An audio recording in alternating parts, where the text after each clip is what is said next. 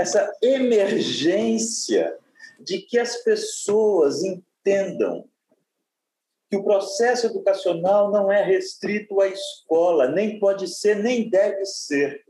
Todos nós somos educadores. Existem os profissionais de educação, que é outra coisa. Mas a educação é o papel de cada um, cada uma, cada uma e cada um. Que a gente possa ser educadores, educador dos nossos filhos, dos nossos sobrinhos, dos amigos, dos nossos pais, dos nossos avós. Sejamos educadores.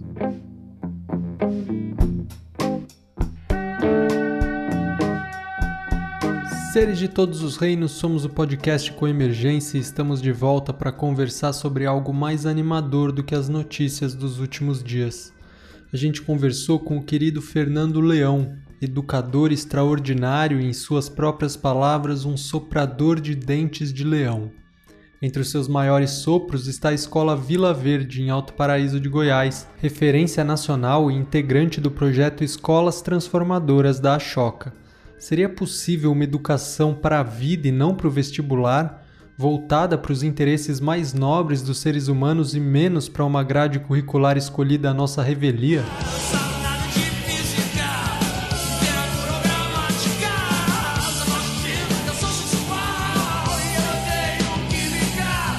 Na nossa conversa, o Fernando falou sobre essas questões, sobre a sua trajetória na educação, a abordagem pedagógica baseada nas cinco inteligências e também sobre as suas perspectivas para os desafios da educação pós-pandemia. Como sempre, a gente agradece as cerca de 90 generosas almas que seguem colaborando com a nossa campanha de financiamento coletivo e permitindo que esse podcast continue existindo. Se você quiser fazer parte dessa corrente, é só chegar em apoia.se barra coemergência e escolher como prefere contribuir.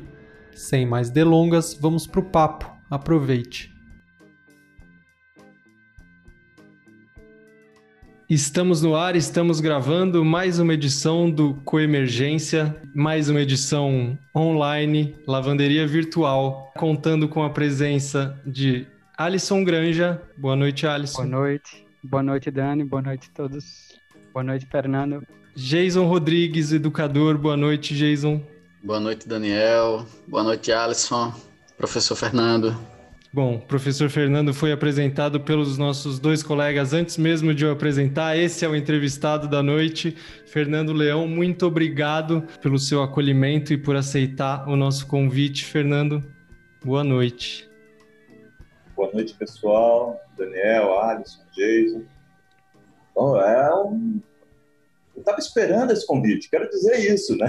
Pô, Demorou. A gente não me chama, pô, saudade e tá. tal. Estou feliz pra caramba de estar aqui com vocês. É, é, eu acompanho o Coemergência, o site, as entrevistas. É, eu gosto muito do trabalho que vocês fazem, da proposta de vocês, e estava já ansioso, assim, os caras não me chamam, pera lá, o que está acontecendo? O que eu fiz de errado? não. A gente estava só esperando, Fernando, porque a sua presença, na verdade, e ainda mais sobre esse assunto de educação, um assunto que a gente nem falou tanto uh, aqui, então nada, ninguém melhor do que você para trazer esse debate. Para começar, Fernando, eu queria te, te pedir para localizar tanto a nós mesmos nessa conversa quanto a nossa audiência que você falasse um pouquinho da sua trajetória como educador. A gente conhece você da nossa proximidade com o SEB e da sua, dos seus trabalhos é, conectados às escolas do SEB, com a Escola Vila Verde, é, em Alto Paraíso, esse trabalho lindo que também ganhou muito destaque nos últimos anos e que fez muito barulho, mas tem uma trajetória antes disso e também tem uma trajetória depois disso, nos anos mais recentes, o que você tem feito. Então, é, resumidamente, claro, não quero que você fale da sua vida inteira aqui para a gente, mas se pudesse contar um pouquinho é, da sua, dessa sua trajetória como educador. É igual aquele programa antigo da, da TV Cultura, Senta que lá vem história. Né? São 31 anos ligados à educação. Né? Uh, eu sou historiador de formação, eu entro na educação trabalhando com história, principalmente com ensino médio. Né? Já entrei é, é, trabalhando com ensino médio. Foi muito engraçado, porque a escola que eu, eu comecei era uma escola que estava iniciando o ensino médio nessa época, e eles precisavam de professores para o ensino médio, eles me convidaram. Foi minha primeira escola trabalhando com ensino médio. E aí, quando eu comecei a dar aula, a dona da escola falou: Olha, você também vai dar aula para a oitava série, que hoje seria nono ano do Fundamental 2. Eu falei, pô, mas por quê? Né? Eram tão poucas aulas que eu fiquei com pena de você. Então... a coisa começou desse jeito, assim, era muito engraçado. Há 31 anos. Já se vai aí o ano de 1990. Então, uh, eu começo dando aula de história. Essa escola que eu comecei a dar aula essa dona dessa escola era muito engraçada, porque era uma escola convencional, uma escola bem careta, bem certinha, como a grande maioria de nós é, é, estudou nesse modelo escolar, mas ela era louca do curso. Ela não podia ver um curso acontecendo que ela mandava os professores fazerem cursos. E aí eu tive a sorte dela me mandar fazer um curso em 92, é, um ano de escola, ela me manda fazer um curso genial sobre metodologia de projetos. Né? Justamente com os craques da metodologia de projetos que vieram da Espanha, na época, auxiliar a escrever a LDB, que estava acontecendo no Brasil, e eles vieram dar assessoria para o Ministério da Educação na, na escrita da LDB e, e também para os deputados, né? E aí, entre uma reunião e outra, eles davam cursos para os professores. Eu peguei, tive a sorte de fazer curso com esses caras. Na época, os craques de, de, de metodologia de projetos, espanhóis todos, né? A Espanha era um grande modelo nessa época sobre metodologia de projetos. Eu fiz esse curso com, com todos esses craques. Me apaixonei pela metodologia e desde então eu venho trabalhando com ela, de forma direta ou indireta. Isso antes de eu entrar no SEB. Né? Quando eu chego no SEB, converso com o Lama, ah, sou professor e tal, isso, aquilo, aquilo. Tempos depois, o Lama é, tem a proposta da Vila Verde de que o Instituto Caminho do Meio gerisse a escola. A escola já existia, a escola é de 2010, a Escola Vila Verde, ela foi fundada em 2010, em 2014 foi oferecida para o SEB fazer a gestão da escola. E aí, nessa gestão da escola, o SEB começa fazendo um baita seminário em Alto Paraíso de Goiás. É, Educação e Sociedade. Era um seminário que tinha esse nome, Educação e Sociedade, que durou quatro dias. A ideia do seminário era perguntar para a cidade que tipo de escola eles queriam. Né? Isso já é uma coisa revolucionária, assim, cara de, de lama santa mesmo. Né? Assim, não. Hum. Né? Que escola a cidade quer? Que escola a cidade espera que seja a Vila Verde com a chegada do Instituto Caminho do Meio? Foi um movimento lindo, assim. Né? Foi, um, foi um seminário que durou, acho que quatro dias, segunda, terça, quarta e quinta. É, quatro dias né, com educadores convidados, educadores da cidade, gente ligada né, a várias coisas. E a gente chegou, foi muito interessante que quando terminou o seminário, eles falaram assim: olha, a escola que a gente quer é a escola que vocês são. Né? Então, continue fazendo isso. Ah, beleza. E aí o Lama, no final desse, desse, desse, desse seminário, me convidou para que no ano seguinte eu fosse para Alto Paraíso ser o diretor da escola. Né? Eu estava aqui em Maceió, eu tinha chegado em Maceió em 2010 para abrir o CEP Maceió. Em 2014 eu fui para Alto Paraíso cuidar da escola e fiquei lá de 2014, 2015 na realidade, né? até o final de 2018. E aí nesse período muito disso que você falou, Daniel, né, que aconteceu e agitação aconteceu nesse período, a partir de 2015, quando a, quando a escola foi reconhecida pelo MEC como referência em educação e como referência em inovação e criatividade na educação. Saí em 2018 é, por conta de tudo isso do SEB, hoje eu, na, na educação, é, eu estou cuidando especificamente né, de, de, olhar os aspectos pedagógicos é, institucionais. Eu estou sempre olhando para Vila Verde, mesmo de longe. Estou sempre olhando para a Escola Caminho do Meio, lá no Rio Grande do Sul. E tenho participação em dois movimentos, em três movimentos que eu acho bem relevantes, assim, que é o movimento das escolas transformadoras, né, que eu deixo de participar enquanto membro da Vila Verde e hoje eu participo como uh, né, dinamizador, né, um representante, alguma coisa nesse sentido. A CORE, que é a Comunidade Reinventando a Educação, na qual eu sou embaixador, enfim, a mesma coisa. E o ENA, que é o Encontro Nuestra América, que é uma, uma iniciativa de escolas bacanas da América Latina. Uf. Nossa, maravilhoso. Agora, só que você trouxe três, esses três pontos aí, por último, que já abriram um mundo novo aqui de perguntas. Movimento das escolas transformadoras, para começar, eu não conheço, assim, o que, que, que, seria? Esse movimento é um movimento muito legal, Daniel. Assim, começa com a Choca. A Choca é essa ONG, né, pluri, é, plurinacional, assim, ela é dos Estados Unidos, na Índia, ela tem várias áreas de atuação. E a, a Choca ela era uma, uma, uma ONG que surgiu para apoiar empreendedores sociais pelo mundo. Aí, entrevistando esses empreendedores sociais, começou, eles começaram a perceber uma coisa que se repetia. Uh, na maioria dos casos, os empreendedores sociais falavam assim: não, porque é, quando eu estava na escola, aconteceu alguma coisa. Não, eu tive um professor, né? Não, porque alguma coisa ligada ao tempo dele na escola. Aí o pessoal da Choca teve essa ideia genial. Assim, olha, ao invés de sair procurando empreendedor social, vamos ver o ninho, vamos ver onde nascem esses empreendedores sociais. Aí eles criaram esse programa que aqui no Brasil chama escolas transformadoras, mas mundialmente chama change makers, né? que são no mundo cerca de 300, pouco mais de 300 escolas no mundo.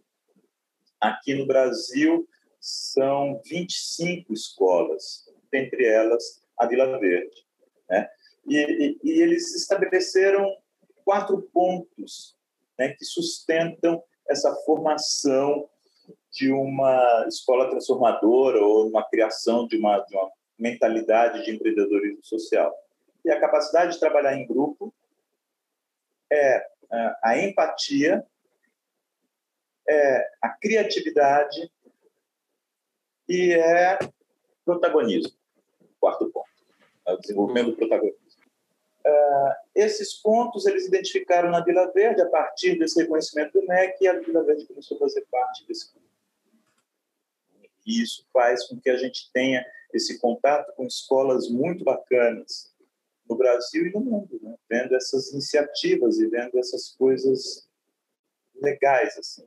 Né? Então é, tem essa esse programa das escolas transformadoras que é uma das coisas mais bacanas que se faz com absoluto silêncio né, no Brasil, mas é uma coisa extremamente relevante na educação. Dessas 20, é, é uma um número que eu gosto de sempre dar, porque fica parecendo que uma escola transformadora tem que ser uma escola particular, com muita grana e uma coisa uau. Dessas 25 escolas que fazem parte do programa Escolas Transformadoras, 14 são escolas públicas. Uau. 14 a 11. Então, eh, eh, eu gosto muito desse número, porque a gente sempre fala, não, porque a educação pública no Brasil não tem apoio, é uma porcaria. Não é, tem muita coisa legal acontecendo, tem muito projeto bacana, tem muita, muito professor, gestor escolar se juntando e fazendo coisa verdadeiramente revolucionária. Então, esse é o Escolas Funcionadoras. Fernando, você mencionou é, você teve esse curso sobre pedagogia de projetos, né? Talvez fosse interessante só contextualizar o que seria pedagogia de projetos para os ouvintes. Legal. A metodologia de projetos, uma frase que todos nós sabemos e concordamos e achamos válido. A gente aprende aquilo que a gente gosta. Né? Puxa, é, é terrível a gente ter que ficar falando isso em educação no século XXI. Né? Lembrando de que a gente aprende aquilo que a gente gosta. Né? Então, a pedagogia de projetos era uma, era uma metodologia que foi criada nos Estados Unidos no século XIX. Isso não é novo. Né? O primeiro livro sobre a metodologia de projetos é do ano de 1889, o ano que o Brasil virou república, né? por um filósofo chamado John Dewey, na, nos Estados Unidos. Né? Ele pertence à escola pragmática do, da filosofia, e aí ele trouxe isso, assim, ora, no momento, né, havia muito essa discussão do, do papel da escola e tal, e a escola preparava para o mundo, preparava para a vida. Ele faz uma frase que eu acho maravilhosa, assim. Ele diz assim: as crianças não estão no momento sendo preparadas para a vida e no outro momento vivendo. Não há diferença. Né? A escola faz parte da vida das crianças. Então, a partir daí, ele vai começar a pensar numa metodologia na qual as crianças têm os interesses delas e, a partir desses interesses, os conteúdos são trabalhados a partir daí. A Escola Vila Verde, eh, os estudantes, a partir do segundo ano do Fundamental 1, ou seja, sete anos de idade, eles escolhem 100% dos conteúdos que eles querem estudar. Né? Todo início de bimestre, o professor entra na sala e fala: e aí, o que vocês querem aprender? E aí eles falam o que eles querem aprender. E a partir do momento que eles dizem o que eles querem aprender, os conteúdos né, curriculares, acadêmicos, eles entram aí. Né? Porque não existe uma vida de um lado e o currículo do outro. O currículo foi feito a partir da vida, a partir, enfim, tudo isso. E aí o que, que vai acontecendo? Né? Com o interesse dos estudantes sobre esse assunto, entra matemática, entra ciências, entra estrangeira, entra tudo. Todo o currículo é dado, mas não necessariamente naquela ordem que a gente está acostumado. Então, ele está tá nessa raiz. Esse ano, 2021, a gente comemora 100 anos de um livro importantíssimo do Dewey, que é Educação e Democracia.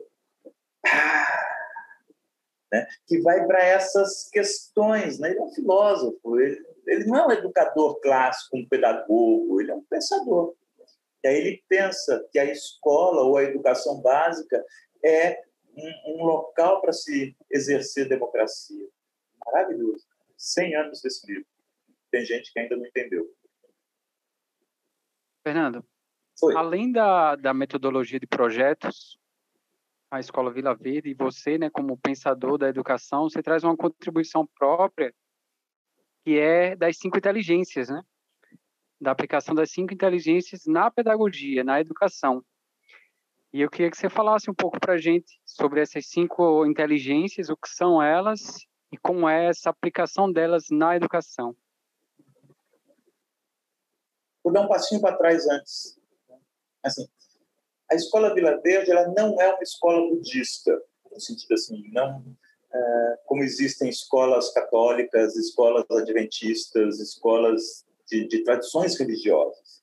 Ela é uma escola de inspiração budista. Né? Então, assim, a gente não faz práticas budistas dentro da escola como em outras escolas ligadas a outras tradições tem. Né? O que a gente tem é o olhar budista sobre a educação. Uma dessas coisas que a gente, desse olhar budista, são as cinco sabedorias, que dentro do ambiente escolar a gente chama de cinco inteligências. Essas cinco sabedorias, é, a gente não tem aula delas.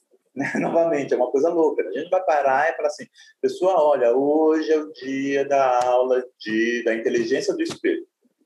Não vamos falar disso. Como que os jovens vão aprendendo? Né? Lembra, a escola é para os estudantes, para os professores, para os pais e para a sociedade.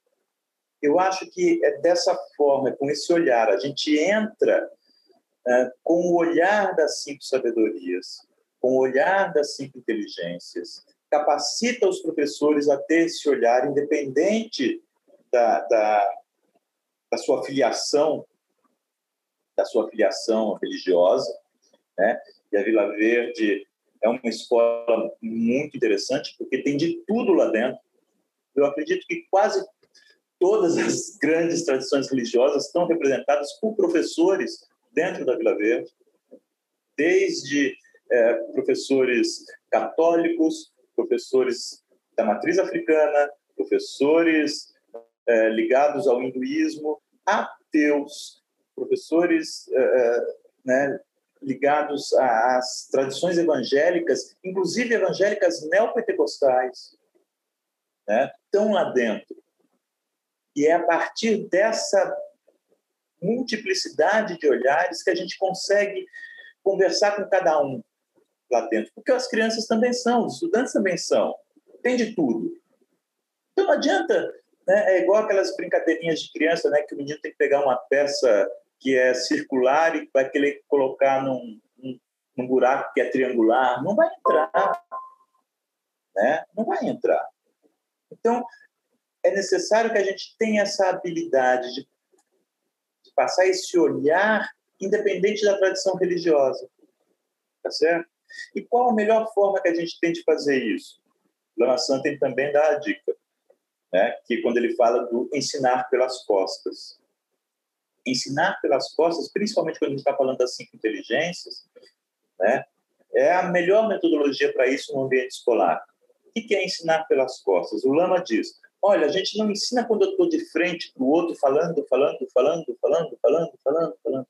Eu ensino quando eu viro as costas para o outro e o outro tem a oportunidade de ver que as minhas ações é, se coadunam com a minha fala, que não há um choque entre aquilo que eu falo e aquilo que eu faço.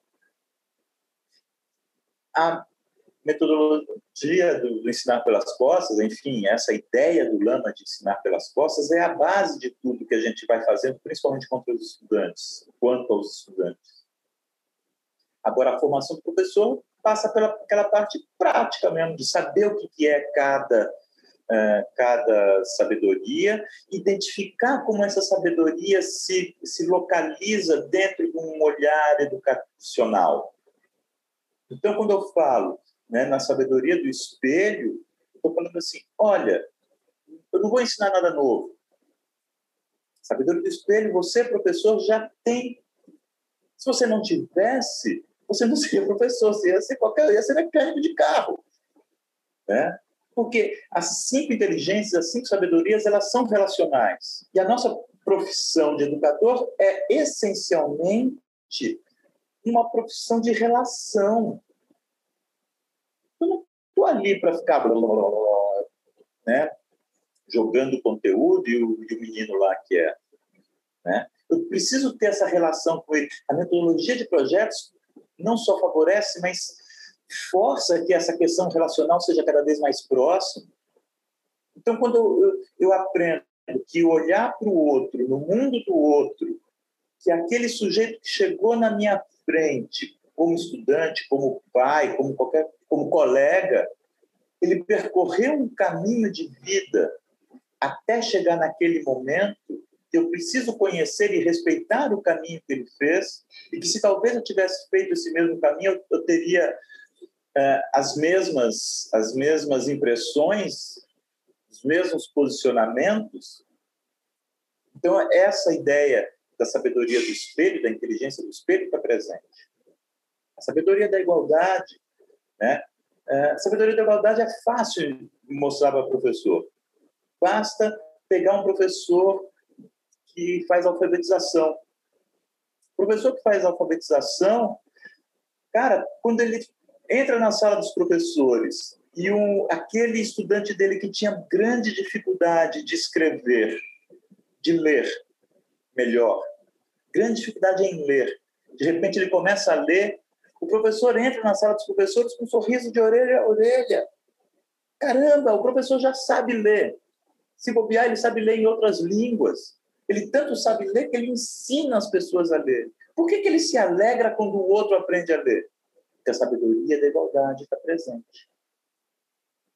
Ah, sabedoria discriminativa é de professor. É oferecer instrumentos, é oferecer situações de aprendizagem. Eu estou lá dando minha aula, falando alguma coisa e tal.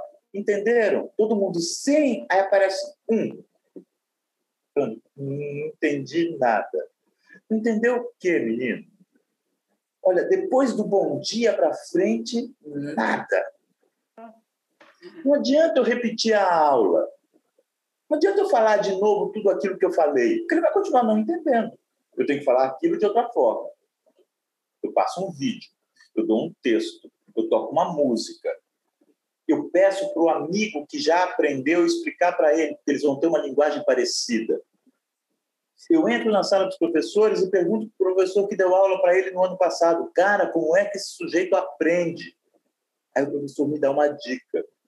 Então, a sabedoria discriminativa, a inteligência discriminativa, ela, ela tem que estar presente no, no, no fazer educativo. Senão não dá, bicho. Senão você sempre está ali. Né? Nós tivemos experiências disso. Quando a gente perguntava para o professor o que, né, alguma coisa, ele repetia literalmente o que ele havia falado. Chegava o professor, eu sou do tempo que o professor chegava com ficha, né? pré-PowerPoint. As fichas dele. Aí depois evoluiu, virou transparência. Só depois virou PowerPoint.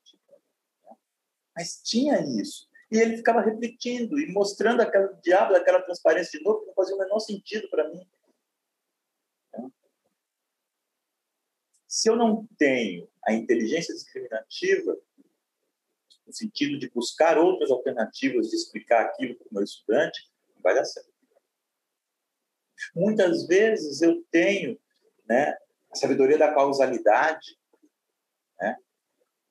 Nós também somos responsáveis por isso. Eu sempre falei para os meus estudantes: eu não estou aqui para ensinar história, eu estou aqui para ser justo.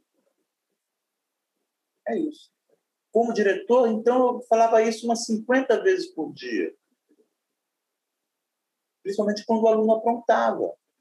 Porque a sabedoria né, da causalidade, a inteligência da causalidade, a inteligência né, de Amogassídio, da Verde, é né, saber que se eu planto banana, eu colho banana, se eu planto abacaxi, eu colho abacaxi.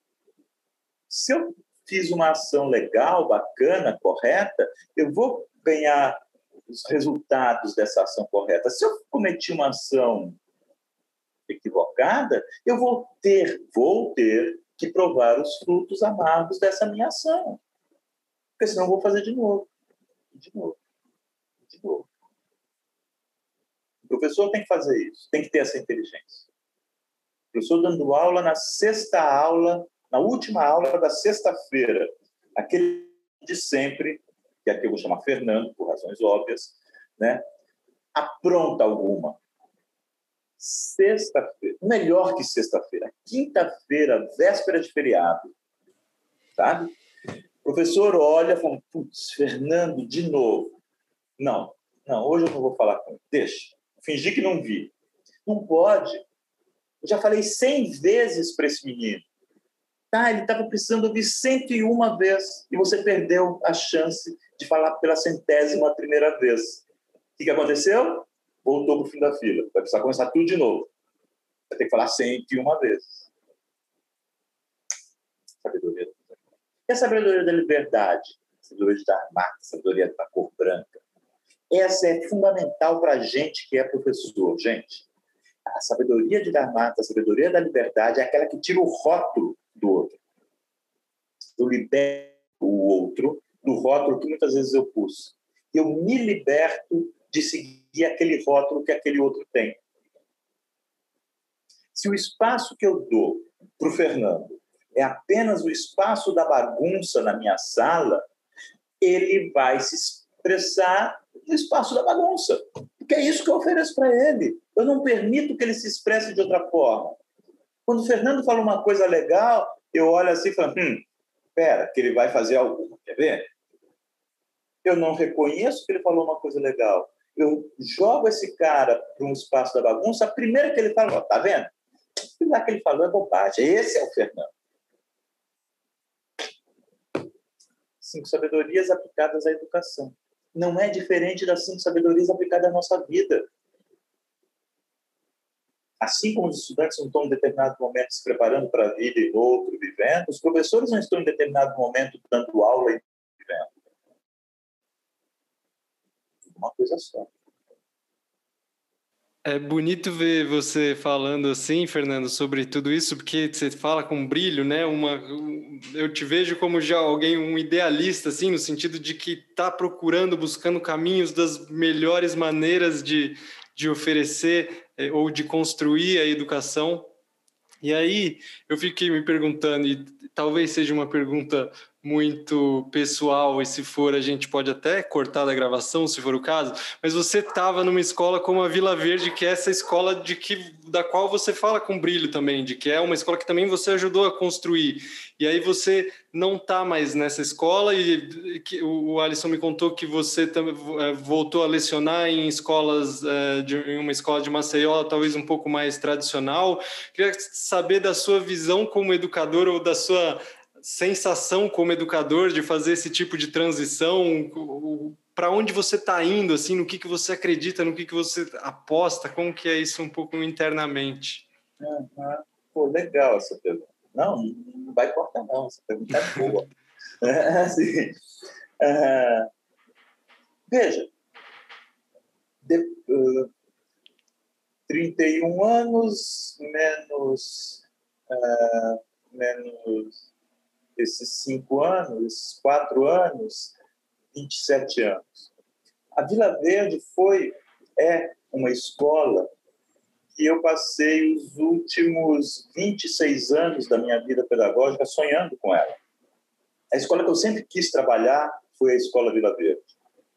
E uh, eu tive a chance, né, o, o Instituto Caminho do Meio, do Lama Santem, e do, do então presidente, o Ricardo Pellegrini, falar assim: olha, cara, monta a escola, faz a escola em cima do que você acha que deve ser feito. Pô, me sentir num playground, né? Assim, eu posso fazer o que eu quiser. Né? Toda, toda aquela minha teoria, toda aquela minha expectativa do que eu poderia fazer com a escola estava ali para eu fazer. Né? E fiz. Né? A gente, juntos, e não fiz sozinho, né? Os professores da Vila Verde agarraram é, a ideia também, porque é esse sonho de uma escola que a gente não teve, a gente poder oferecer isso né, para os jovens, isso deu uma liga fantástica, assim, né? o grupo de professores que abraçou a ideia e que muitas vezes empurrava para além né? Algumas coisas está falando, não, vamos avançar isso aos poucos, aí vai chegar no final do ano, a gente para o ano que vem a gente avança. Eles, não, vamos fazer agora, e dá, e o que, que precisa, e vamos lá. Então, tá! Né? Era um brilho que, lógico, era meu, mas era também de toda a equipe. E essa equipe toda trabalhando é que levou a Vila Verde para onde a Vila Verde está.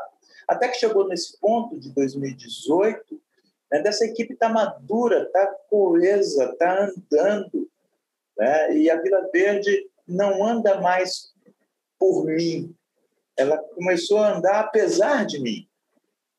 Né? Então, nada melhor do que falar, gente, vai aí, velho. Né? Eu continuo de longe, qualquer coisa me chama, vou, né, vou olhar, sair deixando um projeto do ensino médio que vai que começou esse ano, inclusive. Né? Eu saí de lá em 2018, deixando o, o projeto pensado de um ensino médio, que só foi colocado em prática agora e não tem a menor importância, porque um, um ensino médio baseado em projetos ainda é muito mais restrito do ponto de vista escolar no Brasil do que uma escola é, de ensino fundamental. Nós somos muito poucos, muito poucas escolas que trabalham com, com né, metodologia de projetos para o ensino médio. Né? Então, assim, as coisas estão acontecendo, não depende que eu esteja lá. E aí o meu olho para onde vai? Fala assim, ah, ok, tem a Vila Verde, tem essas coisas, eh, eu consegui através da Vila Verde, né, me posicionar nessas, nesses outros movimentos extremamente interessantes, conhecer gente maravilhosa dentro da educação. E aí, qual que é a minha? A minha é soprar dente de leão. Conhece dente de leão? Aquela flor? Você sopra o troço, você perde, né? Soprou, já era. Né? Eu poderia me colocar nesse ponto, sabe, Daniel? Eu sou um soprador de, de dente de leão. Né? Aí as pessoas entram em contato, a gente conversa, dou um monte de ideias e vou embora. E aí eles vão fazendo. Né? E aí cada vez mais tem gente fazendo. Isso é muito legal. E aí ampliar esse, esse olho que é a educação. Aí começar a olhar a educação não formal, não escolar, outros modelos de educação, outras formas de educação. E é isso. Fazer essas coisas. Maravilhoso. Fernandão, é muito curioso, né? Assim, um prazer estar aqui com, com você e feliz também com esse encontro, né? E discutindo esse tema, né, da educação, é, que é um tema em ebulição, em transformação, né? Uma série de desafios aí postos, né? É, e ouvindo você falar sobre esse projeto, né, que é um projeto inovador, e eu estava aqui me passando pela mente algumas, algumas curiosidades, né? É, em particular sobre a questão da gestão, né? Como é, é inspirado um pouco nessa coisa da gestão comunitária, como é a participação dos pais nesse processo, né? Imagino que que é, a, essa parceria dos pais na participação, inclusive nos espaços né, de deliberação, de decisão, de planejamento, é, como é essa comunidade, como é essa interação entre escola, é, comunidade local, é, comunidade de pais, né? E se tudo isso, né, se você enxerga que esse projeto como ele é arrojado, né? É complexo também. Se é um, um, se a multiplicação desse projeto é viável. Então são duas perguntas aí em uma, né? Pô, gente, muito legal. Conexão Maceió dentro do Emergência e amigo que eu conheci aqui em Maceió, Jason. É muito bom ter você aqui, poder falar sobre educação com você. Né? A gente teve poucas oportunidades para falar de educação é o encontro do litoral sul com o litoral norte. Exatamente. Maceió está em peso demais. É. Para quem não, quem não sabe, o, o Fernando está morando no litoral norte, aos pés da praia de Gaça Torta, e o Geisa está morando no litoral sul, aos pés da praia de Barra Nova, duas das praias mais bonitas aqui em Maceió, Alagoas. E, por sua vez, essa eu, na minha modesta opinião, é a capital que tem o litoral mais bonito do Brasil. Mas a gente tem que. Alguém tem que morar aqui, né? Então, que seja a gente, pelo menos. Olha, é muito legal essa pergunta, Jason. Muito. Essas, as duas. Veja, quando o Lama Santer pensou esse modelo de escola, né, ainda na escola Caminho do Meio, que é mais velha do que a, a escola Vila Verde, né, mais velha em termos de participação do Instituto, elas são do mesmo ano, 2010, uh, ele falou uma coisa que é marcante, que a gente está sempre lembrando. Ele fala: a escola não é apenas para os alunos, a escola é para os alunos, os professores, para os pais e para a cidade. Né? esse olhar do Lama é um olhar completamente uh, revolucionário no sentido de falar assim, olha, a, a escola é um, um, um, elemento não apenas de mudança, mas de coesão dessa sociedade na qual ela está inserida. Tá certo? Então, veja, né, existem vários âmbitos aí, eu vou tentar contemplar cada um deles. Por exemplo, a relação da escola com a cidade, né, que é uma coisa muito interessante. A metodologia de projetos permite e facilita esse intercâmbio. Porque conforme eles vão crescendo e eles vão escolhendo um projeto que eles querem se, né, que eles querem se engajar alguma coisa, os professores acabam fazendo uma pergunta é: para que que você quer fazer esse projeto? Não apenas, ah, eu quero fazer porque eu quero saber mais sobre, sei lá, qualquer coisa. Não. O, aos poucos, os estudantes eles vão entendendo que o saber ele tem que estar a serviço da sociedade e não é apenas um Olimpo daqueles que sabem. Né? Ah, e é um exemplo bacana assim.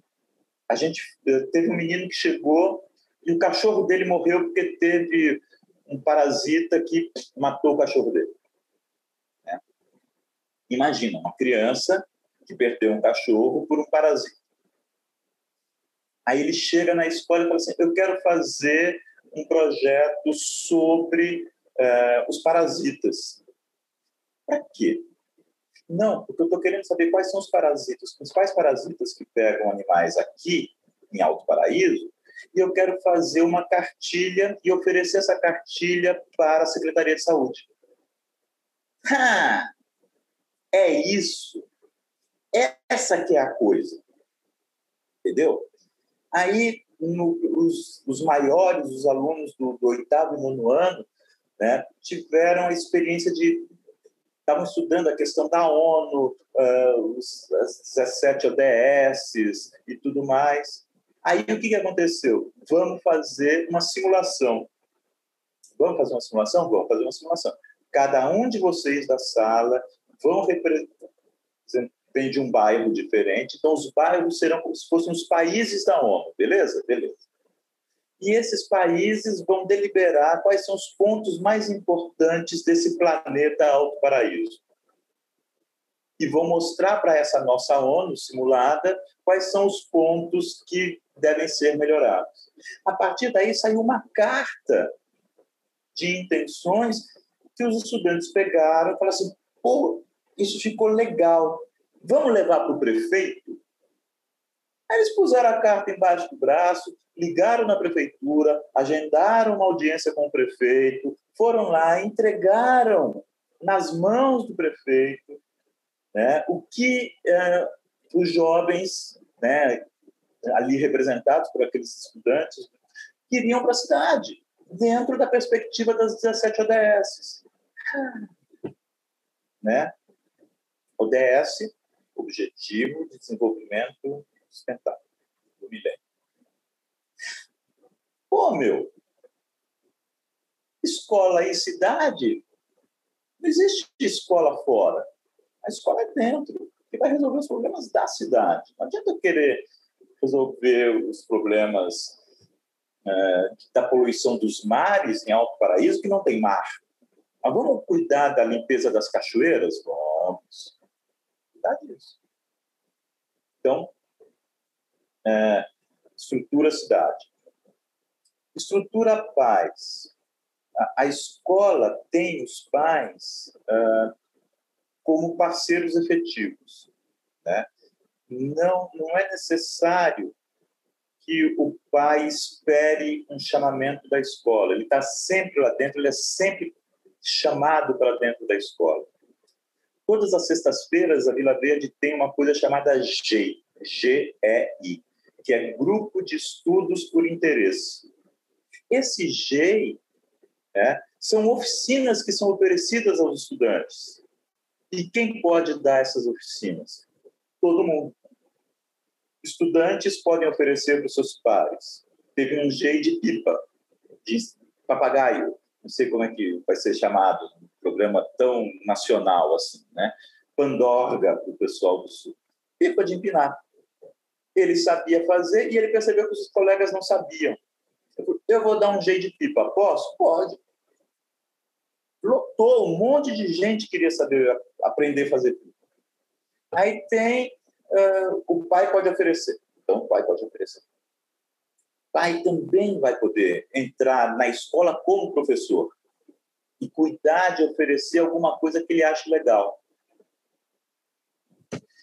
Uh, o pai também ele é chamado muitas vezes porque ele tem tem conhecimento. Então, assim, todo começo do ano a gente faz um, um banco de talentos em que os pais falam assim: olha, eu posso oferecer isso para a escola.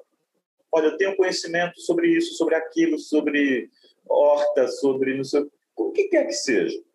Então a gente tem sempre isso na mão. A gente precisa de alguma coisa, opa, tem fulano que sabe. Um dia numa numa numa numa num projeto surgiu uma pergunta que era assim: ora, sala de oitavo no nono, qual é a diferença de uma célula animal para uma célula vegetal? Pergunta justa. Mas tinha um pai, um garoto que era do segundo ano, que era veterinário. Então ele vai dar aula não para o filho, mas para uma sala de oitavo e nono ano, porque ele não é pai de um aluno de segundo ano, ele é um pai da escola. Percebe?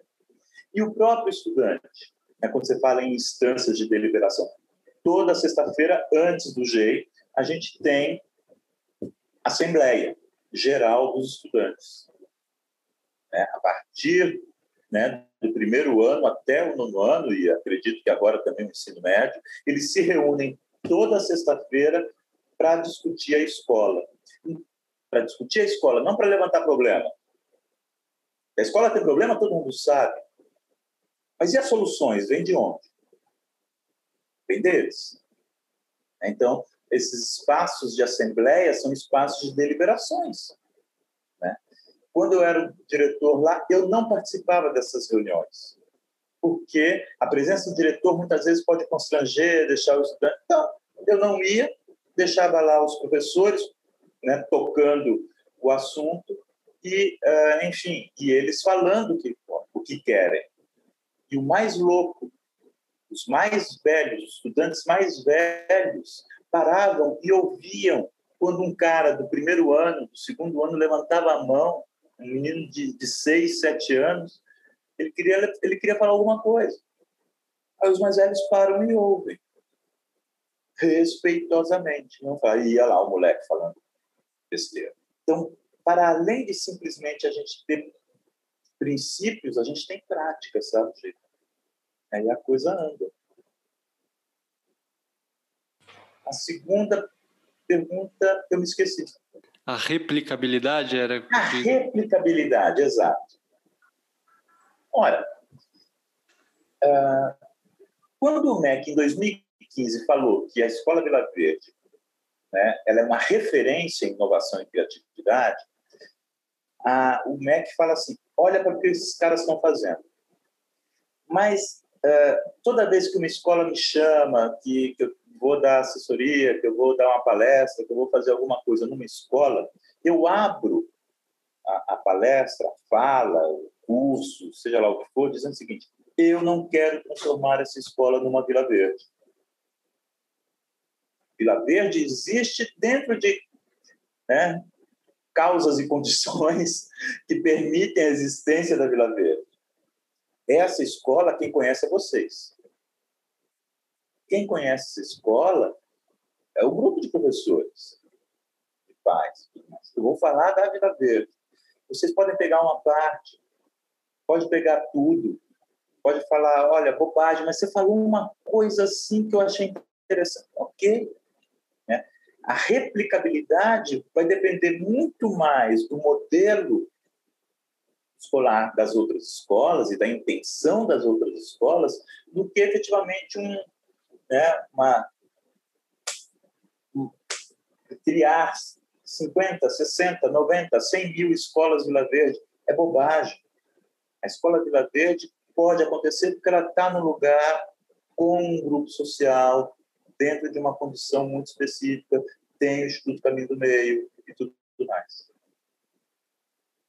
Mas as ideias são boas. Podem ser tomadas no todo ou em parte. Isso também é bem bacana.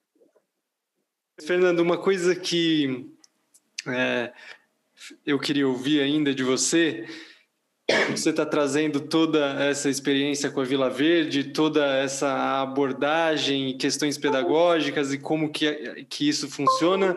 E, por outro lado, você também falou da, da sua trajetória, dessa tu, do momento que você é, deixou as atividades efetivamente na Escola Vila Verde, você também começou a olhar para experiências e participar de experiências fora da escola, de educação fora da escola, com uma outra proposta. E você falou aí de Tupamba. Eu queria ouvir um pouco disso, do, de como tem sido é, esse olhar e, e, o, e o que é isso, assim, o que, que é... É porque hoje em dia, por exemplo, na pandemia, muita gente falando de, de desescolarização, mas de uma proposta talvez um pouco... É, egoísta, autocentrada, como se tipo, os pais vão tirar os filhos para educar eles sozinhos em casa, algo desconectado da comunidade ou da rede da vida.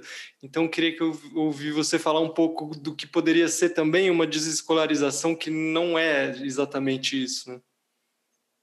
É muito interessante que a pandemia trouxe isso, né? Muitos pais que eram favoráveis a homeschooling, desescolarização e tal, depois de 2020, põe a escola num lugar muito elevado. né? Põe a escola assim, não, é preciso que a escola volte, dane-se que os professores morram, mas eu preciso pôr o meu filho de volta à escola. é muito louco isso, né? É muito, é muito interessante, porque é um processo né? que vem de uma base errada. Né? Uh, até 2019, vamos pensar assim, a escola era vilã por um, por um discurso né, de doutrinação, de uma possível doutrinação, etc, etc, etc. É só fazer uma pergunta básica, simples. Se a escola sempre foi doutrinária a tal ponto como eles diziam em 2019, por que, que teve esse resultado das eleições em 2018? Né? Os professores são tão ruins que sequer conseguem doutrinar um estudante. Ah, cambada de incompetente.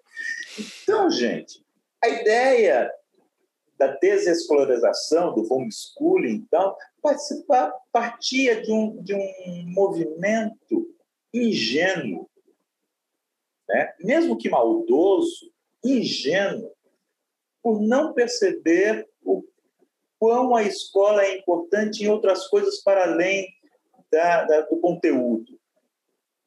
Né? Quem já trabalhou em escola já deve ter eh, tido a experiência de que eu vou ter uma reunião com o pai para fazer alguma ponderação sobre uma atitude não legal do, do filho dele na escola e ouvi deles: não, você está enganado, meu filho não faz isso. Em 2020, ele viu que ele não só fazia isso, como fazia coisa pior, em casa, do lado dele. Né? Então a gente começa. Eu sou um esperançoso, sabe, Daniel? Eu sou um cara assim que. É, é sou quase poliânico, né? Aquela coisa assim da brincadeira do contente e tal. Eu acho que a relação dos pais com a escola se posiciona ou vai se posicionar de uma outra forma a partir é, desse mundo pós-pandêmico. Não melhor, de outra forma. A gente vai estabelecer novas relações. Né? Dentre essas, e se novas relações vão ser estabelecidas, é preciso que a escola também mude é preciso que a escola também veja outros modelos escolares às quais ela mesma não está acostumada. Né? Ah, se costuma falar assim, ah, existem as escolas alternativas, como a Escola Vila Verde, a Escola Caminho do Meio e tantas outras, e existe a escola tradicional. Né? Eu não gosto desse nome tradicional para falar de escola. Né? Porque se a gente for ver, sempre que a gente fala de tradicional, é legal. Povos tradicionais, legal. Música tradicional, legal. Cultura tradicional, legal. Escola tradicional, uh! Percebe? Né? Então, assim, vamos manter esse nome tradicional com cuidado, com carinho, vamos deixar ele ali, é, é, vamos deixar ele protegido dessa visão negativa. eu costumo usar a escola convencional. Aí convencional fica mais bacana. A escola convencional ela tem que abrir, ela tem que mudar. Né? E já está mudando devido à pandemia. Com essa questão da, da aula remota, da aula pelos quadradinhos. Né? O professor cada vez mais está entendendo que não dá para ele ficar 45 minutos deitando conteúdo num quadradinho, como ele fazia isso presencialmente. As novas modalidades de ensino né, que emergem a partir desse, dessa relação remota que vai ter com os estudantes, faz com que o próprio conceito do que é educação mude. É, eu brinco, né, nos meus encontros assim com outros colegas, que a, cada vez mais o professor tem que professar menos. A gente busca a etimologia da palavra. Né? Professor vem de professar, aquele que fala. E cada vez menos o professor tem que professar menos. Se o professor professa menos, o que, que vai sobrar? Né? Se eu tenho um espaço de 45 minutos, 50 minutos, sei lá o quê, né? e eu não vou falar mais 50 minutos, vou falar, sei lá, 20 minutos, o que, que eu faço os outros 25? Ouve. Ouve.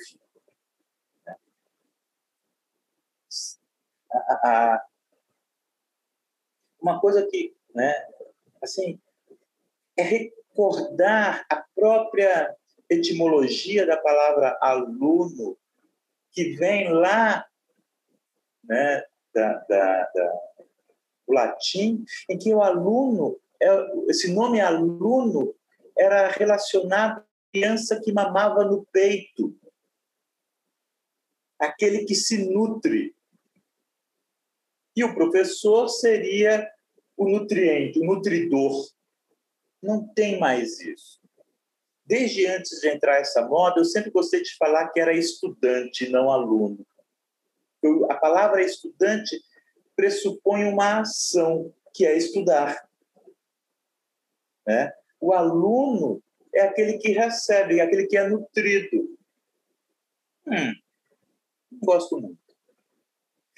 E quando a gente abre para novas possibilidades, a gente vai ver que os, os, os povos originários, eles também é, é, eles têm uma, uma pedagogia, eles têm uma educação. Né? Uh, e que começa a ver, principalmente, se trabalhar essa questão da relação do jovem, essa relação do aprendente com o meio em que ele vive. Né? Uma coisa importante que vem também da nossa inspiração budista nas escolas é que a, a relação do estudante ela se dá em quatro níveis: com ele mesmo, com o outro, com a sociedade e com o meio ambiente. As ações de todos nós, mas especificamente dos estudantes, elas repercutem nessas quatro direções. Isso a gente traz e tem que aprender com quem sempre se preocupou com a relação do sujeito com o meio ambiente. E dentro dessa inspiração, em 2019 surgiu esse movimento dentro do Instituto Caminho do Meio e vários outros parceiros, né? o Instituto Federal do Rio Grande do Sul, um grande parceiro, né? a Emater, uma grande parceira, enfim, um monte de gente. A Universidade Federal do Rio Grande do Sul, uma grande parceira também, foi. É, é, o MST, né, um grande, grande, grande, gigante parceiro nesse projeto, que é a da Feira e Fórum do Tupambaé. Tupambaé, a palavra Tupambaé vem do Guarani, que é o, o, a família mais presente lá no Rio Grande do Sul, os Guaranis. Tupambaé significa coisa de Deus. Os Guarani, eles olham para tudo e vê tudo como se fosse uma coisa de Deus, que é completamente diferente do nosso olhar né, ocidental, vamos dizer assim. eurocentrado, que vê tudo como recurso. Então, existem os recursos naturais. Né? Nas empresas, existem os recursos humanos, em que eu olho o outro enquanto recurso para que eu possa atingir determinada coisa. E eu vou lá, né, olho o recurso natural, aí eu corto a árvore, represo o rio, esburaco a terra para tirar os minerais e faço de tudo. Eu olho para o outro enquanto recurso humano e não levo em consideração que o fato dele ser humano deixa uma condição única e eu vou tentar tirar dele o máximo. A gente precisa aprender isso. O Pambaé traz essa discussão. Então a gente trouxe também, né? Ela é uma feira e fórum. Feira porque a gente trouxe, né, os grandes produtores de alimentos orgânicos, né, para se encontrarem e deliberarem e buscarem né, é, parcerias e buscarem informações e buscarem. A gente aproximou esse produtor é, orgânico é, da, da universidade, como que a universidade pode ajudar esse cara, né? como que a Emater, né, que normalmente é voltada para a grande agricultura, pode ajudar esse cara, como que os saberes desses caras podem ajudar os outros e serem estudados nas, né, nos pontos de, de criação de cultura e também os fóruns em que as pessoas se encontravam para falar sobre.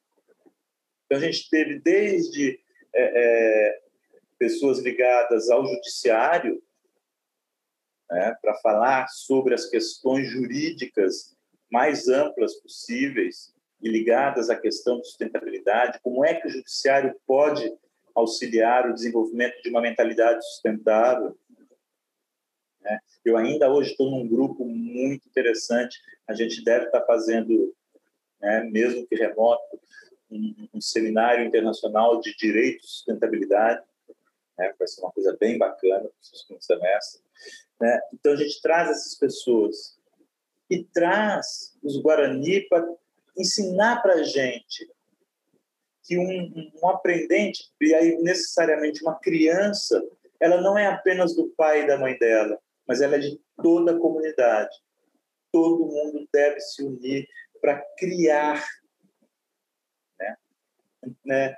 No, no, português arcaico existia criação com I e criação com E. Né? Criar e criar. Né? A criação era a ação do homem. Né? Era muito comum, era eu acho que eu sou o mais velho aqui do, dos quatro na telinha, era, é, era muito comum ter lojas, assim, criações, não sei o quê. Era a modista, a costureira, que criava roupas. E a criação era uma coisa mais elevada. A criação era do Criador. Não importa o nome, era de Deus. Tupambaé traz esse conceito de novo, né? que a criação é um movimento elevado, que todos nós somos responsáveis por essa criação. Né? Mesmo agora em que não existe mais a palavra criação, ela acabou caindo em desuso. Né? Então, a criação é uma coisa de todos, e todos são responsáveis. Então, quando eu ando na rua e vejo uma criança né, criança, do criar, do criação com I. Né? Quando eu vejo uma criança, eu sou responsável por essa criança. Eu não vou permitir que essa criança se exponha a um risco. Então, se ela está atravessando a rua e não está vendo o ônibus, eu vou pegar. Se ela está fazendo alguma coisa que não é legal, a minha obrigação é né, inviabilizar ou tornar essa ação equivocada mais difícil possível para ela. Não através de bronca, não através de prender no, na Fundação Casa, na FEBEM, em qualquer lugar. Não é isso. Mas é inviabilizar. Cada vez que eu inviabilizo uma ação equivocada, eu abro espaço para que ela veja onde está o errado. Não sou eu ali. Ah, Tupambaé é uma coisa impressionante, é uma coisa maravilhosa. A fala sua me lembrou uma do Krenak, que para mim foi impactante e que faz todo sentido, né? Que ele, ele colocando que numa comunidade indígena não existe é, é impossível uma criança estar tá lá abandonada assim uma criança de rua né como a gente tem na numa comunidade indígena isso é impensável porque se você vê uma criança sem os pais é a primeira e é muito óbvio isso né tipo o primeiro impulso que que é que, que acontece é você perguntar cadê teus pais? Onde é que você está como assim uma criança sozinha. Assim, perdida sozinha e as pessoas vão dar um jeito aqui lá, não, não está sem pai, vem aqui, vamos fazer alguma coisa e tal. E impressionante como a gente perdeu esse esse laço comunitário, né, e naturalizou o fato de crianças estarem perdidas na rua. A gente anda naturalizando coisas muito esquisitas ultimamente. Tem uma outra fala do Cacaverá né, que eu acho interessante, assim, assim, que é um desrespeito quando um adulto pergunta para a criança o que você vai ser quando crescer. Né? A Caveira fala assim, quando a gente pergunta isso, a gente não leva em consideração que a criança já é alguma coisa. Ah, que lindo, né? Você falou, Fernando, de né, quando você se remeteu à noção de sabedoria da igualdade, eu me lembrei de uma, de uma crítica né, do, do Bourdieu. O Bourdieu é um sociólogo que é, é muito invocado é, na sociologia da educação, sociólogo francês, e ele, ele tem uma perspectiva bem crítica e ele, ele fala que o papel estrutural da escola é aprofundar as desigualdades, né? Assim, ele lamenta isso, né? Mas ele, ele coloca isso como um dado e à luz dessa provocação dele, Fernando, é, hoje eu consigo ver bem claramente assim, pelo menos dois projetos de escola, né? É, nas escolas que, que têm mais recursos, mais ricas, né? É, uma diferença, assim, pelo menos hegemonicamente falando, né? Então, a gente tem uma escola, um projeto de escola onde são cultivados né, elementos como liderança, protagonismo, criatividade, imaginação, a autonomia. E um projeto de escola é, que, a grosso modo, é muito atravessado por elementos assim como o grito, né? É, a questão da, desobedi da obediência, né? Esse é um elemento sistematicamente incutido, introjetado né, nessas crianças, o condicionamento, o encaixe, né, o tecnicismo, né, a produção, né, enfim. Então, por exemplo, quem está hoje, né, eu me pergunto, nas escolas Waldorf, né, nas escolas que trabalham com a metodologia Pinkler, Griot, nas escolas montessorianas, quem é quem é essa, esse discente né, esse estudante que está na Vila Verde, né?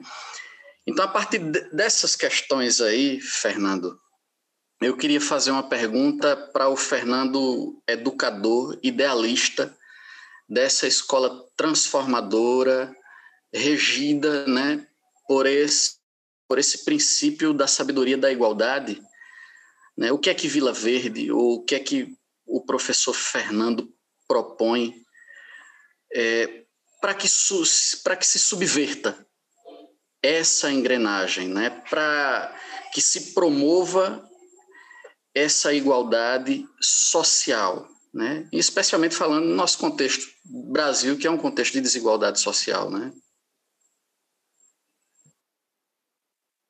O dia fala isso, né? É, é outros tantos, né? Foucault fala na, na sua magnífica obra Vigiar e Punir, né, ele coloca né, a prisão, o monastério e a escola né, iguais. Não faz sentido. Eu mesmo já eu falo várias vezes. Né, assim, a escola, e aí eu estou falando da escola convencional, ela não foi feita para mudar a sociedade a escola convencional cumpre um papel nessa sociedade. A sociedade diz para a escola que tipo de cidadão ela quer e a escola vai criar esse cidadão. É, é preciso que a gente tenha um olhar para pensar e para assimilar que a escola ela não é um, um elemento fora da sociedade, ela está ali dentro. E ela tem uma função, desde a sua formação, né? e aí, quando a gente olha né, a história da educação, né? quando a gente olha mesmo um olhar revolucionário da escola, né, que lá com Rousseau era uma coisa revolucionária. Né? Lembremos que Rousseau, no século XVIII, era da Revolução Francesa. Ele tinha um olhar revolucionário, mas era um olhar revolucionário assim, né? Ele achava que, com todo mundo na mesma sala, teriam as mesmas condições. Quando eu coloco o filho do nobre, o filho do burguês né, e o filho do camponês na mesma sala, os três sairiam de lá é, com as mesmas condições. É, aí, eu prefiro imaginar uma ingenuidade de Rousseau, porque é nessa fala que se estabelecem é, discursos como de meritocracia e, e, tudo mais. Tá? O que é, você, a primeira escola diferente assim que você cita é a escola Waldorf, né? A escola Waldorf, ela começou, ela foi criada pelo Rudolf Steiner para quem? Para filho de operário. E de lá, do início do século XX para hoje, né, a escola da Waldorf virou a escola para filho do dono da fábrica. Né? Os operários uhum, se perderam aí no meio dessa história há né, um processo de exclusão. Eu penso né, que uh, existem duas saídas. Uma que é rápida, mas que eu tenho sérias dúvidas de que ela possa ser implementada, que é o estabelecimento de uma revolução que há essa ruptura. Não, e não revolução de pegar em armas, revolução social no sentido de a sociedade perceber e buscar uma saída, assim, olha, estamos no, no porão do fundo do poço, né? Então, ou a gente faz alguma coisa, ou essa seria uma saída de crise. Assim, olha, a educação não fez sentido até agora, é preciso buscarmos uma educação que faça sentido. Isso seria rápido. Um novo pacto social em que a educação deixasse de ser apenas discurso de eleição que queremos um, uma educação melhor, isso seja de fato, e que a, a sociedade de fato cobre, mas para que a, cidade, a sociedade é, possa cobrar, ela precisa ter muito claro para ela que modelo que ela quer. Né? Então, esse seria um processo revolucionário, que não é necessariamente uma revolução como, como a Revolução Francesa do Rousseau, a Revolução de 17, ou a Revolução Cubana. Nada disso. Uma revolução no sentido de virar do avesso né, um, um modelo social. Por isso que eu falei, ela é muito rápida, mas eu acho muito difícil.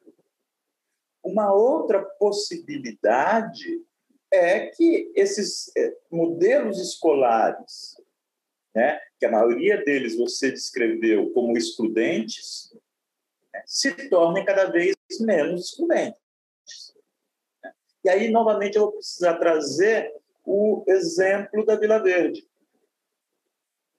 A Vila Verde, apesar de ser tudo isso, né, é, ela sempre teve esse olhar é, de não exclusão social. A Vila Verde é uma escola né, que tem os seus perrengues é, financeiros, tem as suas dificuldades, que não são poucas. Agora, no período da pandemia, essas dificuldades aprofundaram muito. Né? Mas ela, é, ela nunca teve um programa de bolsa como a gente está acostumado a pensar. né, de que os pais ou os estudantes chegam na escola, bate na porta da direção e pede uma bolsa, né? A Vila Verde parte de um outro ponto, um repactuamento de mensalidades. Qual é a diferença da bolsa para repactuação de mensalidade? A bolsa existe alguém que dá para alguém. A repactuação da mensalidade não há doação. Eu não estou fazendo um favor, uma caridade, uma benesse, uma qualquer coisa desse tipo. Novamente, a gente tem essa inspiração budista, né? Uma das perfeições budistas é a generosidade, dana para vida. E a perfeição da generosidade é quando não há aquele que dá, nem aquele que recebe, nem aquilo que é dado. A repactuação de mensalidade ela vai um pouco nessa direção. E essa repactuação de mensalidade é uma coisa que a gente faz dentro de um programa que é pensado também dentro daquela sociedade na qual a gente está, né? que é os, uh, a, Vila, a Alto Paraíso tem uma tensão social muito grande que passa pela exclusão, que passa pela questão de, de, de, de renda familiar e tudo mais, que é os nativos, ou seja, as pessoas que nasceram na cidade, no entorno da cidade, né? e, do outro lado, os chegantes ou alternativos, que é o pessoal de fora que vai para lá, normalmente com grana, né? que abrir a sua loja e que vai pegar o, o nativo para trabalhar na loja e que vai ter uma relação de poder e que vai excluir o nativo da, da casa mais no centro da cidade que ele morava, ou vai jogá-lo para a periferia, porque ele vai comprar aquela casa que ele o nativo alugava, ele chega lá para o dono e fala, eu compro, me diz aí quanto é que é e eu pago. Né? Então, vai havendo uma exclusão em vários níveis, econômica, social, geográfica, e isso gera uma tensão naquela sociedade que não é fácil. Né? E quando o Instituto Caminho do Meio olha para isso, lá no, isso foi uma coisa que foi levantada naquele seminário de 2014, né? Como que a gente poderia diminuir essa tensão entre né, esses grupos? E a gente pensou que a melhor forma de diminuir essa tensão era através das crianças. Não adianta pegar um pai nativo, um pai nativo, e falar, não, se deem as mãos, vamos fazer uma dança circular. Nada contra a dança circular, mas as coisas estão tão quentes entre eles que seria muito mais fácil pegar uma criança nativa uma criança alternativa, juntar na mesma escola e cada vez que o pai de um ou de outro for falar mal do outro, a criança fala: Não, peraí, Fulano é meu amigo, o pai dele é gente boa. E, e aí eu tenho essa modificação. Esse programa né, de repactuação de mensalidades a gente abriu para trazer os nativos, filhos de nativos, para a escola com grande sucesso. Grande sucesso. Oportunizando que é, essas partes mais marginalizadas da sociedade possam ter. Como é que se dá essa repactuação? Assim, né? Uma vez chegou um cara para mim, eu era diretor lá, falou assim: Fernando, eu gostaria muito que minha filha estudasse aqui. Eu falei: ah, matricula? Né? Falei, não, é porque eu não tenho grana. Eu não dá, não dá para eu pagar. Aí ele fala: Olha, eu sou auxiliar de mecânico. Pô, o cara é auxiliar de mecânico. Quanto é que ganha um auxiliar de mecânico em Alto Paraíso de Goiás, que é uma, uma cidade, uma dos piores IDHs de Goiás? Olha, espera lá, não é disso que a gente está falando. Quanto que você poderia pagar para tua filha estudar aqui? De graça não vai ser quanto que você poderia pagar? Aí ele falou, ah, eu tenho até vergonha de falar. Eu falei, não, bicho, sou eu que estou perguntando. Aí ele falou, eu poderia pagar 50 reais. Eu falei, beleza, a partir de hoje a mensalidade da tua filha é 50 reais. Isso é repactuação. Eu não estou dando uma bolsa de, sei lá quanto que era a mensalidade na época, né? Eu estou falando o seguinte: a partir de hoje, a tua mensalidade é 50. No final do ano, esse pai voltou à escola, muito feliz. Né? Ele chegou assim, sentou na minha frente e falou assim: Fernando, eu fui promovido, agora eu sou mecânico. Pô, cara, que massa, que legal, pô, parabéns, né? Eu, algumas vezes ele cuidou do meu carro e tal, falou, você é bom mesmo, tinha mais é que ser mecânico, cara. Aí ele falou, não, é que agora eu posso pagar mais pela minha filha. Eu não pedi para ele pagar mais. Ele reconhece o trabalho da escola, ele reconhece aquilo que a escola fez e o mínimo que ele vai fazer é dar essa contrapartida. Ele chegou e falou assim: não, agora eu posso pagar 150 reais. Que bom! E cada vez que ele chegava na escola para pagar os 150 reais, bicho, ele chegava com um sorriso.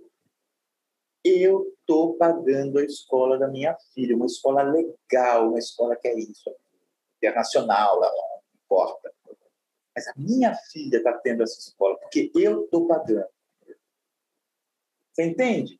Passa por autoestima, passa por um reconhecimento do outro, passa pelas cinco sabedorias. Passa. Passa por aquele papo que, que, da tua primeira pergunta de que o pai ele se torna efetivamente membro da comunidade escolar. Não pro forma, de fato. Então, eu acho que é isso. Eu acho que cada escola deveria cuidar de que o discurso fosse efetivo. assim, ensinar pelas costas de cada instituição escolar é mais demorado, mas é mais efetivo do que né? É mais possível, mais efetivo não, mas é mais possível do que a primeira alternativa. Acho que é isso. Acho que nós, educadores, temos que nos lembrar de que a gente tem um papel social a cumprir.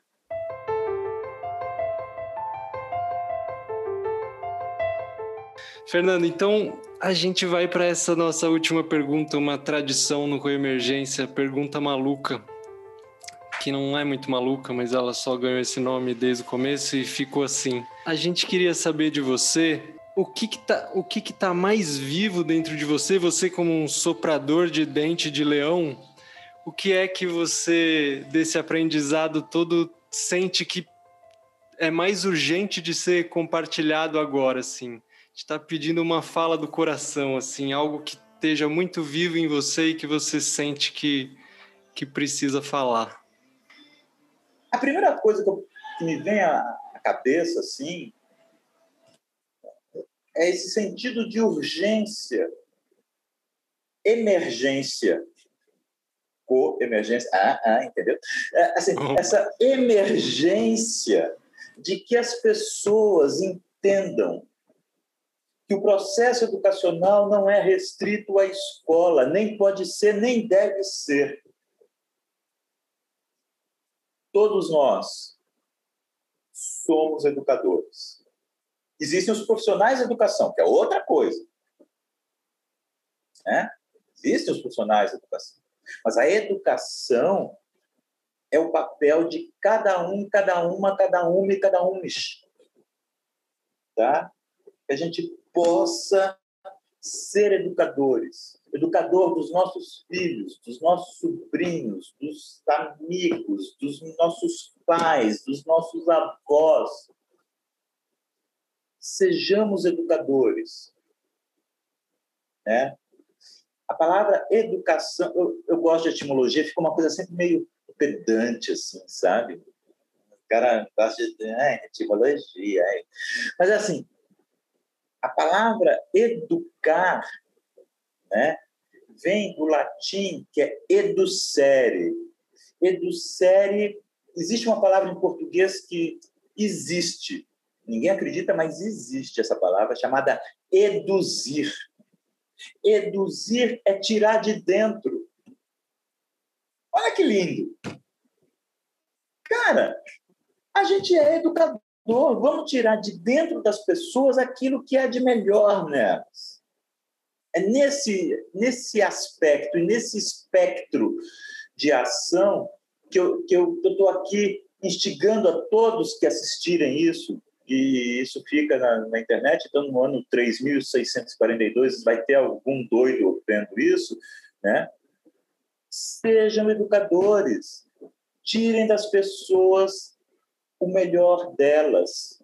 Não tirar no sentido de explorar, mas tirar no sentido de mostrar, inclusive para aquela pessoa, que eu tiro dela e mostro para ela. Olha que legal que você tem aí dentro, cara. Olha que bacana. Olha, você não precisa ser esse bestalhão. Você pode ser uma coisa melhor do que você é. Sabe? Então, assim, sejam educadores, por favor. Eduzam. Tirem né, o de melhor do outro. A gente está num momento em que, pelo contrário, a gente está tirando o que há de pior do outro.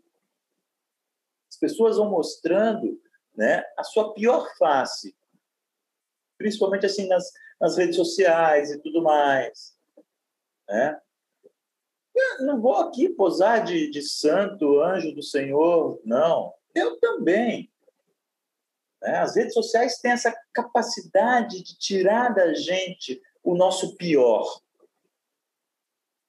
Vamos reverter. Vamos tirar dos outros e mostrar para eles o nosso melhor. É isso. Né? Eu acho que sejamos educadores, cara. A sobrevivência da espécie depende disso. Não depende de chegarmos a Marte. Depende disso.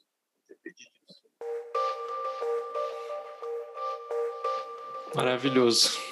Obrigado pela aula, professor Fernando Leão. Nada. Uma alegria te ouvir e poder compartilhar isso com quem for nos ouvir. Obrigado, Jason. Valeu, Ali. Valeu, muito bom. E nos encontramos em 15 dias ou 30 dias ou quando a impermanência permitir. Até mais.